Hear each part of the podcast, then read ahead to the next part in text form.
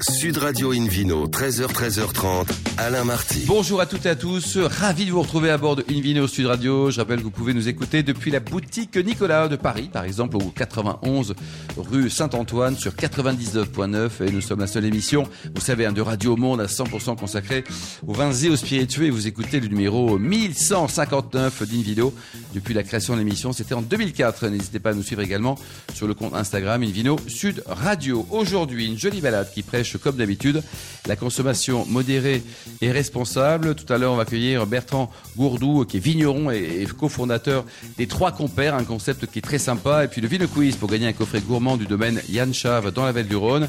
Un coffret également découverte hein, du château Fougas, belle maison aussi à Bordeaux et deux places pour le WST, le premier salon mondial de l'œnotourisme et des spiritueux, qui va être organisé dans quelques semaines, hein, du 12 au 14 mars 2023 à Reims. À mes côtés pour euh, nous accompagner aujourd'hui, nos guides quelque part. Hélène Pio, chef de rubrique au, magazine Régal. Bonjour. Bonjour Alain, bonjour à tous. Madame la guidesse. Et puis Philippe Forbach, qui est notamment meilleur sommelier du monde, également président de la sommellerie française. Bonjour Philippe. Bonjour Alain. Bonjour à Pour bien commencer cette émission, Invino sur Radio a le grand plaisir d'accueillir Christophe Cordier, qui est vigneron en Bourgogne. Bonjour Christophe. Bonjour. Alors racontez-nous, c'est vous qui avez créé ce magnifique vignoble et vous êtes où en Bourgogne? Parce que cette belle région, elle est grande. Eh bien, je suis dans le, on est basé dans le Mâconnais. Hein. Donc le Mâconnais, c'est sud Bourgogne. Donc avant d'arriver dans le dans le Beaujolais. Euh, le Mâconnais, donc les appellations phares qui sont bon, la plus connue, bien évidemment, c'est Pouilly-Fuissé, mais on a plein d'autres euh, autres appellations villages tels que Saint-Véran, Viré-Clessé et euh, Pouilly-Locher, Pouilly-Vinzel également une multitude de Macon villages qui sont très intéressants. Vous l'avez créé quand ce domaine, cette activité C'était quand? Euh, bah, C'est mon, c'est mon grand-père qui avait commencé euh, à Fuisser. Euh, du côté de ma grand-mère, ils ont toujours eu un petit peu, un petit peu de vigne, mais ils avaient des chèvres. Bon, c'était un peu de la politique. Faut choisir. Voilà. Donc mon grand-père, donc il a, il a eu la chance avec ma grand-mère d'avoir un d'être d'avoir un très beau métayage. On lui a proposé un métayage euh, sur euh, sur Fuissé, d'une vieille famille euh, noble qui, cherchait un vigneron. et ça, ils ont commencé comme ça et on, a, on travaille toujours ce métayage. Ah, toujours Oui, oui. Ah, c'est génial. La belle fidélité en tout cas. Hein. Bah, oui. Hélène donc ensuite, bah, c'est avec votre papa Roger que, que l'histoire a continué. Et puis effectivement, depuis, depuis 1990, je crois, c'est vous? Oui, donc euh, bah, j'ai, moi je suis arrivé en 88, euh, en 88 et on s'est on s'est associé avec euh, avec mon père, donc sous, une forme de GAEC. et puis mon père a travaillé travaillé pratiquement jusqu'en 2020 avec moi. Ça va, ça allait Pas trop d'engueulades Non, non, non, non, non, ça, ça se passait bien. mais... ça, peut. Ça, se passait bien, mais il y avait quand même des tensions. Ça, ah, quand même, voilà. Bon. Et alors, qui a décidé de, de, passer le domaine en bio? Parce que 32 hectares en Bourgogne, c'est énorme. Énorme. Euh, et 32 hectares à passer en bio, c'est pas évident non plus. Eh ben c'est pas c'est pas facile, c'était un gros défi. Hein. Euh, bah, j'ai attendu que mon père euh, j'ai attendu que mon père soit plus sur le domaine. Elle doit tourner, c'est moche. Euh, voilà donc euh, donc euh, j'ai tout de suite attaqué en, bio. j'ai lancé tout de suite la conversion en bio. J'avais cette idée depuis très longtemps. Et lui était plutôt réfractaire? Oui, c'était un peu des sujets de conflit, hein, c'est-à-dire que. Mm les, ils, ont, ils ont vécu, c'était la génération qui ont vécu euh, les produits, euh, produits euh, phytosanitaires. Oui, qui leur étaient présentés comme merveilleux. Et, et, c'est vrai que c'était une génération qui, était, qui avait beaucoup de mal à, à passer en bio. Bon, et, et, alors, dès que papa a eu le tournée, vous avez commencé, ça donne quoi aujourd'hui? Eh ben, ça donne qu'on y arrive. Déjà, c'est le premier objectif, c'était d'y arriver. Que les vins sont bons. Donc voilà. Donc oui, le premier objectif, c'est d'y arriver et que d'essayer de maintenir la qualité. Parce qu'on peut y arriver et baisser la qualité. Philippe Oui, déjà, avant de faire du vin, il hein. faut faire déjà du raisin. Parce que ça commence par là. C'est des, raisins de qualité. Pour ensuite, bien sûr, les travailler pour en faire des vins de, qualité. Oui, donc il y a un gros travail. Euh, bon, on a toujours euh, fait un gros travail dans les vignobles. Moi, j'étais toujours, euh, dès le départ, j'ai commencé à travailler sur le vignoble, même avec mon père, c'était les sujets de tension, c'était les petits rendements. Moi, j'étais toujours ah un adepte des petits rendements. Heureusement que le vin, ça détend quand bah, même. voilà. donc, euh, c'est vrai, c'est vrai que le. Hum, après, c'est une vision. Euh, il faut complètement changer sa, façon de travailler. Je veux dire, euh, en bio, il faut vraiment. Vous avez eu peur? Non, pas vraiment. Non. non. J'aime les bizarres qui sont traîtent dans les villes. J'aime les défis et puis euh, je pense que bon, je suis plutôt euh, maintenant plutôt dernière partie de ma carrière, donc euh, c'était. ça va, vous avez 54 ans, vous avez encore au rythme où vous les choses, vous allez encore travailler 20 ans, à mon petit non, monsieur. Mais le, le, temps de maîtriser. Je voudrais pas mettre de l'huile sur le feu du sujet des retraites, mais n'empêche que là, vous en prenez pour 20 ans. Oui, pour notre plus grand bonheur, Hélène. Il y, a une, nouvelle génération chez vous là qui va prendre la suite ou pas? Pour l'instant, non, mais il y en a, il y en a qui s'intéressent au vin, donc peut-être. Hein. J'ai espoir. Bon, on espère, on espère aussi que vous vous, vous moins avec la, génération d'après. Euh, alors, l'une des, grandes nouveautés aussi euh, chez, vous, enfin, relative, puisque c'était sur le millésime 2020, c'est euh, c'est le lancement des, des pouillis fuissés sur ce, voilà, les premiers crus. Oui, donc ça, c'était un travail, bah, ça a pris une quinzaine d'années. Hein, donc c'est vrai que le, Mâconnais, à contrario de Chablis ou du nord, du nord de la Bourgogne, n'avait pas de premier cru. Euh, bon, ça y est, c'est réparé. On a nos premiers crus, ça a pris du temps. Il y a eu euh, un gros travail de fait euh, de délimitation, de dégustation, puisqu'on a, a eu beaucoup de dégustations sur la notoriété des premiers crus. Et je pense que maintenant, il faudrait qu'on passe à l'étape supérieure, c'est-à-dire qu'on établisse une délimitation grand cru. Philippe Forbach, vous qui êtes très proche de l'INAO, ce genre de problématique, d'abord, il y a forcément des gens pas contents hein, quand ils n'ont pas de premier cru. Hein. C'est sûr. donc il n'y a pas que des potes. Hein, mais il faut quand même le faire à un moment donné. Quoi. Donc, c'est quoi C'est le terroir qui dicte tout Il faut le faire sur une envie. C'est vraiment une vraie motivation de la part d'un groupe. C'est l'histoire de classement. Et là, le groupe, il a été constitué déjà un certain nombre d'années. Moi, j'entends parler euh, notamment par Frédéric Burier de cette, de cette idée il y a déjà assez longtemps. Et après, la machine INAO, elle prend du temps parce qu'elle l'analyse, il y a des commissions d'enquête, il y a des retours terrain, il y a voilà, ça se fait pas à la légère et, créer des premiers crus, il y en a pas souvent. Donc euh, il ne faut pas se planter, à la fois pour euh, l'institution générale, mais aussi à titre individuel, parce que c'est une prise de risque quand même de faire des, des, crues. Parce que si on fait des premiers crus, ça veut dire que d'autres climats qui sont pas effectivement, il faut faire des choix, et, euh, et, que la hiérarchisation se fasse, que la valorisation se fasse aussi, parce que c'est pas le coup d'être le premier cru, mais il faut le justifier aussi par la qualité, mais aussi par la valorisation commerciale. Tout ça, ce sont des facteurs qui prennent du temps, et pour y puisser une très belle image, hein. les premiers crus, c'est pas encore trop connu dans, par, par, le marché, par les consommateurs finaux. Nous, sommeliers, euh, distributeurs, etc., on sait. Euh, mais, mais, donc ça prend du temps et par contre, à terme, c'est vraiment payant. Grand cru, c'est encore autre chose. On passe encore un gap, euh, on n'imagine pas. Hein, c'est entre un premier cru et un grand cru. Il y a une différence aussi à terme de, de, de valorisation foncière. Ça fait partie aussi de, de, de, de, la réflexion générale. Puis de transmission, enfin tout ce qui va de transmission. Il y, a des, il y a des endroits, Meursault par exemple, euh, n'a jamais voulu de grands crus. Euh, ils, ont, ils ont des premiers crus célèbres, Perrière, Charme, etc. parce qu'ils ne sont pas réussi à se mettre d'accord. C'est pas parce que le niveau qualitatif n'était pas là, c'est parce que y a, ça s'est pas coordonné au bon moment par les gens qui s'en occupent. Un groupe de vignerons qui ne se met pas d'accord, c'est incroyable ça, Christophe, non? Pourtant, on pourrait se dire qu'on euh, on sort un magnum, on fait une polée, oui, c'est ça, c'était il y a euh, quelques semaines. Alors donc là, en appellation, donc qu'est-ce que vous avez comme donc vous avez beaucoup d'appellations. Hélène le, rappelait au niveau de du type de gastronomie qu'on peut qu'on peut déguster. Euh, qu'est-ce que vous en pensez, Christophe ou, Philippe Qu'est-ce qu'on peut des vins de copains, mais c'est plus que ça parce que là, même notamment sur les premiers crus, on a quand même une vraie belle élégance. Absolument.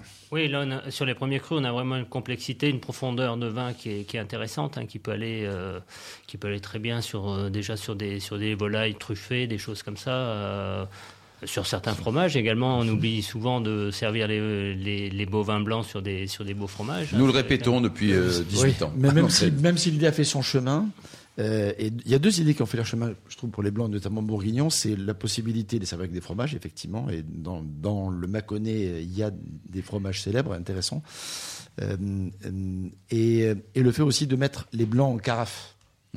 Carafer les blancs, euh, comme pour certains types de champagne d'ailleurs, c'est des choses qu'on peut préconiser. On n'y pense pas spontanément. Hein. Non, parce que c'est vrai que les rouges, c'est presque presque évident, entre guillemets, on va mettre en sorte une mais les blancs, et notamment les blancs bourguignons, c'est vraiment génial. Et notamment si on veut en profiter avec plus de volume, plus de densité, plus de complexité, il ne faut pas hésiter à le faire. Hélène euh, ben, Je suis évidemment d'accord avec Philippe, mais je ne vois pas comment ça pourrait être autrement. Euh, moi, je voulais juste revenir sur, euh, sur vos deux gammes rapidement, parce qu'il y a les vins du domaine, puis il y a les vins de Christophe Cordier. Oui, alors j'ai à côté du domaine, j'ai monté en 2003 un négoce d'achat de raisins uniquement. De raisin, vous achetez hein. Oui, parce que comme je le disais précédemment, comme, je, comme on a une partie des, vignes qui sont en métayage, on n'avait pas la possibilité d'acheter, d'acheter la part du, propriétaire. Eh oui.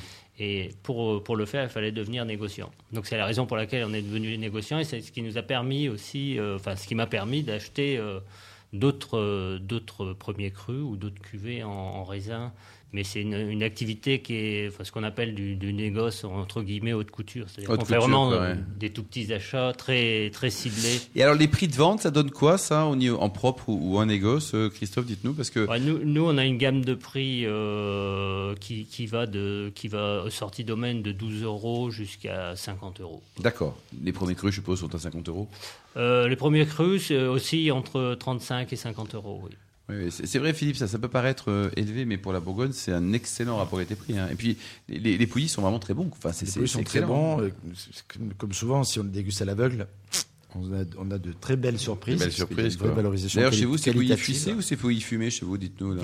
C'est pouilly fuissé. il y, a, y a pouilly loché aussi dans le coin. Il y a des pouillis un peu partout. Ça, vient de, du sol. Hein, Mais à l'origine, on trouvait des vins euh, sur des anciens menus. C'était marqué pouilly tout court. Oui, c'est ça. Absolument. avant qu'il y ait l'appellation. Hein. Bah, comme certains mettent du château Margaux. Alors c'est un Margaux qui. Donc c'était déjà réputé pour. Euh, je parle au début du siècle. C'était déjà réputé. Complètement pouilly, pouilly tout court.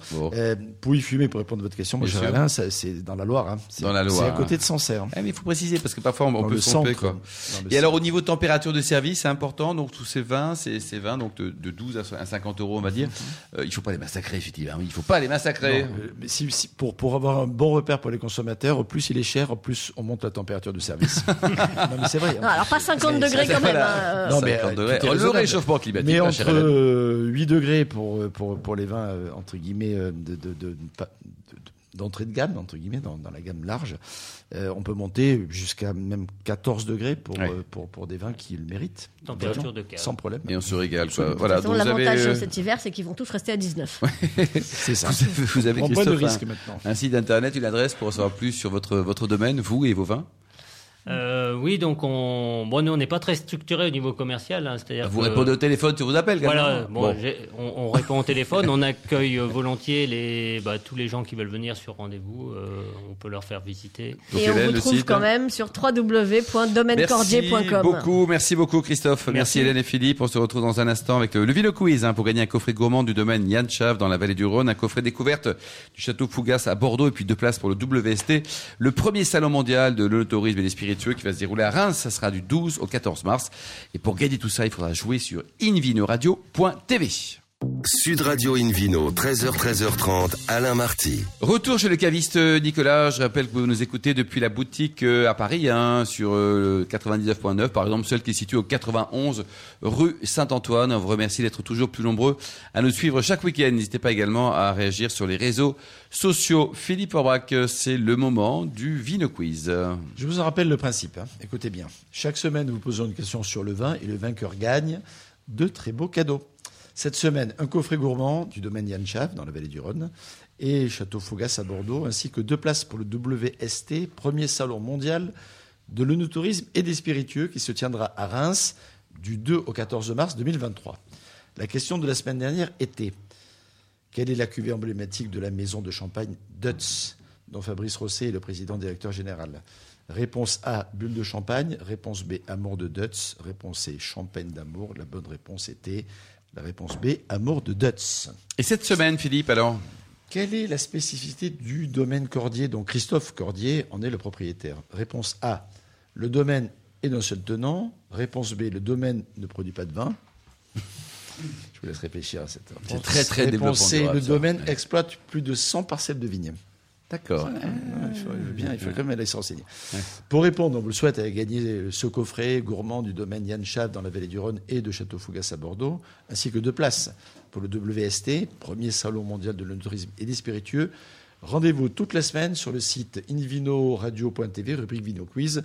On vous souhaite d'être tiré au sort parmi les bonnes réponses. Merci beaucoup Philippe Orbach. Invino Sud Radio a le plaisir d'accueillir ou de retrouver d'ailleurs Bertrand Gourdeau qui est vigneron et cofondateur de ce concept Les Trois Compères. Bonjour Bertrand. Bonjour. Alors racontez-nous, vous êtes vigneron où? Puis après on parle des idées forces des Trois Compères. Oui, parce que euh, avant tout, oui, je suis vigneron. Euh, je suis vigneron dans Languedoc, euh, dans une toute petite appellation qui s'appelle l'AOC Malpère, récente, où on fait déjà des choses très atypiques pour le Languedoc-Roussillon. Et vous êtes vigneron depuis 17 générations ou alors c'était acheté hier matin? Non, non, je suis la cinquième génération. C'est même il y a des traces d'une villa gallo-romaine. Donc vous voyez, c'est à l'époque on faisait même du vin il y a 2000 ans chez nous. Donc non, non, c'est une propriété familiale qui euh, s'ouvre à l'onotourisme. On en reparlera, euh, ça. Absolument, c'est bien, c'est une bonne nouvelle. Hélène? Et alors, euh, bah, vous faites du vin, puis vous, vous, devez en boire aussi de temps en temps, parce que avec modération, pour, pour avoir eu l'idée de créer une aventure comme les trois compères, vous ne deviez pas être à jeun. Alors, euh, si, parce que c'est une vraie réflexion quand même, parce que en tant que vigneron, euh, on est limité. Et on parlait tout à l'heure de donc de l'INAO. Et effectivement, on a des contraintes de cahier des charges, on a des contraintes de euh, de technique viticole qui ben, nous empêchent de faire des choses un peu interdites. Euh, Alors, euh, jusque-là, ça s'appelle la loi et il y a une logique, je vous dirais, dans l'absolu. Mais euh, en l'occurrence, pour être un peu plus précis, en gros, on n'a pas le droit de planter de la Syrah en Bourgogne et de l'appeler Bourgogne. On n'a pas le droit en Alsace aussi, de voilà, en, Alsace, etc. Bon, et, et ça, ça vous embêtait beaucoup avec vos copains? Bah, en fait, c'est-à-dire que ce sont deux novices, euh, tout cas de la viticulture, mais pas du vin, parce qu'ils sont des grands connaisseurs de vin, qui ont l'habitude de boire des belles bouteilles, des... et puis qui connaissent euh, très très bien le vin, ils connaissent des très très belles régions, ils connaissent notamment pas mal de grands vignerons, j'étais assez surpris. Et donc ils ont toqué à la porte. Et ils m'ont dit, euh, toi qui es vigneron, euh, on aimerait faire quelque chose de surprenant. J'ai dit, ah bon, ouais, euh, oui, alors on pourrait effectivement penser, on va planter de la Syrah euh, à Paris, on va planter euh, de la, des, des, Syrah aussi, euh, peu importe, dans la vallée de la Loire, bon, peu importe. Non, non, non, le truc était un peu plus profond. Et, et en fait, effectivement, c'était comment peut-on faire le meilleur vin de France L'objectif, c'était ça. En, toute modestie, faire le top, le best. On fait the best. Et ils sont pas partis sur le meilleur vin d'Europe ou du monde, donc tant qu'on y est, puisqu'il paraît que la France fait des vins eh, sublimes. Euh. On y va par étapes. Ah, on va par étapes. Mais en tout cas, ouais, l'idée, euh, puisque effectivement, euh, les vins de France, d'appellation vins de France existent, et du coup, l'idée, c'était de pas aller chercher un déclassement de vin, mais d'aller chercher le meilleur de terroir français. Bah, c'est pas très compliqué. On prend un Ermitage, on prend euh, un Saint-Julien, et puis on prend, euh, je sais pas, euh, un, Grand Cru de Bourgogne. On mélange, non? Eh ben c'est ça. et ben voilà. Voilà, mais fallait-il oser? Fallait-il Mais vous les mélangez vraiment? Non, non, mais en, alors, en, vrai, on, ne peut pas faire un truc pareil. Alors voilà, on peut pas faire. En tout cas, moi, en tant que vigneron, ça me dérangeait. Mais l'idée a germé en disant voilà, on va faire effectivement un vin de France exceptionnel. Alors pour nous vignerons, effectivement, quand on est en appellation, on fait un vin d'appellation. Si on n'arrive pas à le vendre dans l'appellation, on a le droit effectivement de le déclasser en vin de France. Bon, c'est très à la mode aujourd'hui, notamment dans les vins nature, dans les vins sans sulfite, etc. On a souvent des vins de France. Mais là non, là c'était, on veut un vin de France digne de ce nom. C'est-à-dire qu'on va arpenter les vignobles français, on va les choisir, on va aller rencontrer les vignerons, on va aller effectivement déguster le meilleur du français. Et donc nous voilà partis, tous les trois, en vadrouille. Alors euh, moi je suis donc euh, de Languedoc, donc on est allé pas très loin, on est allé donc dans des domaines. Alors je ne veux pas dire tous les noms des domaines qu'on est allé visiter, mais on s'est arrêté en tout cas sur un domaine en Corbière qui est très connu, euh, qui fait des choses magnifiques dans son type de de, de, vin classique d'appellation. Et on est allé chercher chez eux, eh bien, les différents cépages qu'ils avaient. Et donc l'idée euh, continue à germer, et donc on s'arrête en dégustant euh, donc des syrahs, des grenaches, des carignans, des mourvèdres. Et là, on flash sur des grenaches. Mais on flash en se disant, mais waouh, ça c'est super bon. Ok, hop, on met ça derrière l'oreille et on part ailleurs. Ensuite, on part dans la vallée du Rhône. Et en fait, plus on dégustait, plus on allait dans le nord. Et puis là, on s'est arrêté à Côte-Rôtie. Wow. De toute façon, il n'y a pas plus d'or. Hein. Ah oui, là, on s'est arrêté, ah, on tombait à Lyon, hein, c'est clair. Mais, euh, et là, on a rencontré très grands vignerons qui nous accueillit les bras ouverts, parce que ça aussi, je peux le dire, c'est compliqué d'aller chez les vignerons en leur disant, votre vin, on l'aime, mais... on va le mélanger avec un autre truc. Parce qu'il faut être honnête. L'idée, c'est d'assembler. L'idée, c'est d'assembler. Et ça fonctionnait, donc, les vignerons étaient ouverts. Certains. Certains. Certains. Il y en a qui vous ont jeté des cailloux? Euh, pas des cailloux, mais euh, ouais, ils, va voir si j'habite ailleurs. Oui, on ne saura donc pas officiellement alors, qui sont ces vignerons, ça reste secret. Donc, en fait, donc en fait, le principe, non, non, je peux, je peux le divulguer. On a leur accord, on a Parce maintenant. Euh... C'est intéressant de voir ouais, qui a joué le jeu et. Alors, euh, Château la Baronne en, en Corbière, Corbière, donc la famille Linière. -hmm. Anne et Jean nous ont reçus de façon totalement transparente. Euh, et, et c'est ça qui est génial, parce que quand ils adhèrent au, au concept, eh ben ils jouent le jeu quoi. Mais alors, vous leur achetez des, des vous achetez des, des, raisins, le vin déjà fini. Il, il, alors, il est né où le vin là? Moi j'avais déjà fait quelques essais euh, sur des assemblages de raisins pour de, pour vinifier. C'est plus compliqué. Euh, la loi est plus compliquée. Alors déjà bon, il a fallu moi que je sois négociant, ça c'était une première. Mais après il fallait que notre structure le soit aussi de manière à pouvoir être officiellement euh, euh, libre de pouvoir acheter euh, vis-à-vis des douanes. Donc c'est assez compliqué, on fait pas ça. La circulation. Hein. Voilà, pour la circulation et, et, et, puis surtout pour revendre de l'alcool. Et alors aujourd'hui, il y a combien de, de bouteilles là, Bertrand Vous avez plusieurs étiquettes? Comment ça On en est où? Alors, bon, donc il y a deux cuvées. Il y a une cuvée qui s'appelle Collection numéro 1, puisque c'est la première que nous faisons en collaboration. Mais j'ai pas encore fini, euh, juste pardon, oui. sur l'assemblage parce on, que on n'a pas eu la réponse alors finalement. parce qu'on a, on, voilà, on était arrêté sur côte On s'est arrêté ouais. sur côte donc il faut imaginer ce terroir. Alors bien sûr, on parle de Chab là tout à l'heure, j'ai entendu effectivement. On a tapé la porte, mais non, Louis est ouvert. Problème de sonnette.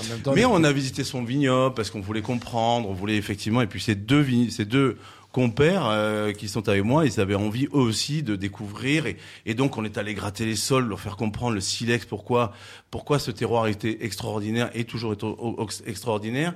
Parce que les côtes rôties, ça reste la syrah avec un assemblage extraordinaire avec du vionnier en même temps. Donc ça paraît complètement fou mm. pour des novices. Et donc du coup, Pierre Gaillard, pour pas le, pas le nommer, nous ouvre et, euh, et donc euh, alors lui il n'est pas du tout dans cette démarche bio puisque le, le, le terroir suffit à lui-même. Enfin bon c'est des et à chaque fois qu'on rencontre des vignerons ils ont chacun euh, des un discours une un vision. discours une vision vraiment mm. c'est c'est passionnant quoi. C'est passionnant surtout que je le vis moi de mon quotidien au château Guillaume en permanence. Mais là waouh! Et donc euh, et on a dégusté chez Pierre Gaillard 47 barriques. Ouais, ça m'étonne pas. Pierre est un garçon formidable. Et alors, juste pour comprendre, vous avez combien de vignerons partenaires aujourd'hui, Bertrand?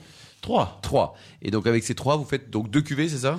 Voilà, on fait deux cuvées. Alors donc euh, après on repart de, dans l'ouest. Je, oui. je vais. Aller et si vous partez souvent, on va finir par arrêter voilà. l'émission sans avoir. Et là on est parti de l'autre côté. On est parti à Bordeaux. On, on s'est arrêté à Saint-Émilion parce que l'idée c'était effectivement d'avoir finalement quand vous coupez la France en deux, vous avez quoi? Les merlots magistraux, magistraux qui sont euh, sur le Bordelais, les grenaches qui sont exceptionnels dans le sud euh, languedocien, et la syrah magistrale qu'on trouve dans le, dans, dans le Rhône. Donc les trois, c'est notre assemblage. Ça s'appelle collection numéro 1. Il y a 1964 bouteilles. Vous voyez, c'est pas grand-chose. C'est le même millésime qui est assemblé? Ah oui, bien sûr. Ah oui, non, ça mais, oui, oui, non, mais, non, oui, oui. là, en, en l'occurrence, en l'occurrence, c'est des 2020. Euh... vous avez gardé une bouteille pour les, les, voilà. les auditeurs qui, qui n'est pas bordelaise, par contre. Hein. Ah non, c'est une bourguignonne. Oui, non, très bien. Voilà. c'est ça qui est drôle. Voilà, et donc là, l'idée, c'est de continuer à, à assembler, hein, assembler voilà. hein, les meilleurs terroirs français. Meilleurs ça s'appelle Héritage des terroirs français. Oui. Et donc après, nous avions avec, euh, puisque nous avons euh, eu le concours aussi d'une de, œnologue euh, qui nous a aidé parce que c'est vrai que c'est c'est quand même assez perturbant et, et qui nous a aidé. Et on a finalement fait l'assemblage et on a réussi à faire un 1 bis euh, qui, lui, est plus avec une partie de Saint-Joseph que de Côte-Rôtie. Alors le prix, c'est assez exorbitant parce que ça, ça a une valeur, ça a une valeur. Et, et aujourd'hui, euh, le collection numéro 1, nous le commercialisons à 88 euros la bouteille. 88 euros la bouteille. Voilà. Et le collection 2, alors, le à, deuxième? À 40 euros la bouteille. 40 euros la bouteille. Voilà. Bah, très bien. En tout cas, c'est un concept qui est original. Euh, on peut en savoir plus sur euh, au château Guillaume, qui est excellent, que j'ai goûté à, à, Toulouse il y, a, pas très longtemps. C'est vraiment un très bon vin. Ça, je l'ai pas dégusté. Et donc, ça, euh, une Vino Veritas. Donc, hein. w 3cc ou 3compère.fr. Merci beaucoup. Merci Bertrand. Merci Hélène, ainsi qu'à Christophe Cordier, Philippe Forbach, qui est au million d'amateurs de vin qui nous nous écoutent euh, chaque week-end. Un clin d'œil à Emma qui a préparé cette émission. C'était très sympa. Fin de ce numéro de Invino Sud Radio. Pour plus d'actualité, rendez-vous sur sudradio.fr, invinoradio.tv, la page Facebook et le compte Insta Invino Sud Radio. On va se retrouver demain. Demain, ça sera à 13h pour un nouveau numéro d'Invino Sud Radio. Nous serons chez Nicolas, le caviste qui a été fondé en 1822 et donc qui fête cette année ses 200 ans. On recevra notamment Christophe Perrus, propriétaire du Clos Marie. Nous serons euh, au sein des, stars du Languedoc, ainsi que Benoît Favier, qui est le directeur général du meilleur des caves à vin. Elle s'appelle Eurocave. D'ici là, euh, restez fidèles à Sud Radio. Euh, excellente suite de samedi. Encouragez tous les vignerons français, surtout respectez la plus grande des modérations.